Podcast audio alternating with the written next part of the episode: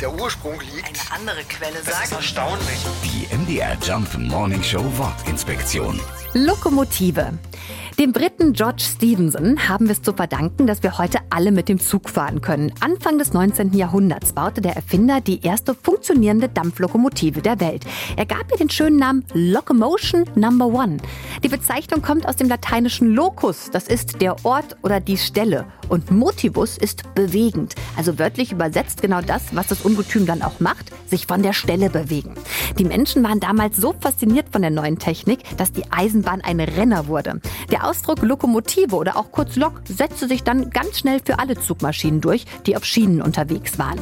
Wenn Sie sich die erste Lok der Welt anschauen wollen, dann geht das noch und zwar im Norden von England. In der Stadt Darlington steht die berühmte Locomotion Number One original erhalten im Museum. Die MDR Jump Morning Show Wortinspektion. Jeden Morgen um 6.20 Uhr und 8.20 Uhr und jederzeit in der ARD Audiothek.